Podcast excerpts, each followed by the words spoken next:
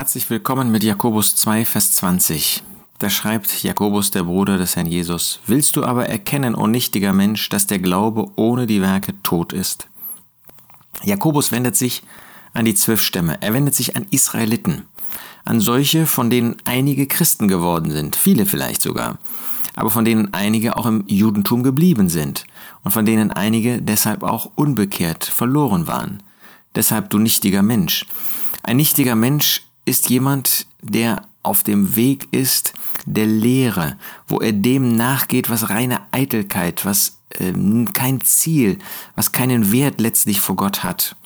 Aber leider kann auch ich als Christ einen solchen Weg gehen.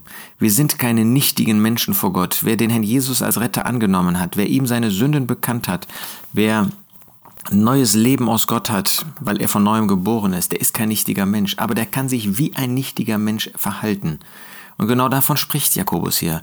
Willst du aber erkennen, o nichtiger Mensch, dass der Glaube ohne die Werke tot ist? Da gab es viele Spötter, die gesagt haben, hör mir doch auf damit, dass mein Leben irgendetwas zeigen muss. Hauptsache, ich glaube an Gott. Und dann wird der Glaube zu einer reinen Bekenntnissache, dann wird das zu einem reinen Lippenbekenntnis. Aber der Glaube soll gesehen werden. Und gerade inmitten des Volkes Gottes, inmitten von Christen, inmitten von Gläubigen, muss sich der Glaube offenbaren. Nicht, weil wir unter Gesetz stehen, weil wir irgendetwas tun müssten. Aber wenn sich der Glaube nicht sichtbar erweist, wo ist er dann? Dass der Glaube ohne die Werke tot ist, sagt Jakobus. Da ist kein Glaube. Der Glaube erweist sich in Werken, so wie ein Baby, das geboren worden ist, schreit und damit deutlich macht, dass Leben da ist, so zeigt sich der Glaube durch gute Werke.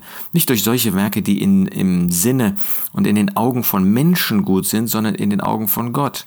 Jakobus zeigt dann nachher, was das für Werke sind, von Abraham und auch von Rahab. Solche Werke, die auf Gott sehen, die für Gott getan werden, die in einem gewissen Sinn sogar von Menschen verurteilt werden, die Menschen nicht mögen, die Menschen verabscheuen, aber wo Gott dahinter steht, wo man etwas tut um Gottes Willen.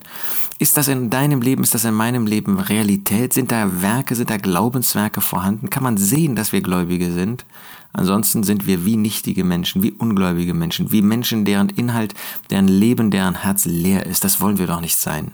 Wir wollen uns das zu Herzen nehmen heute und in der vor uns liegenden Zeit.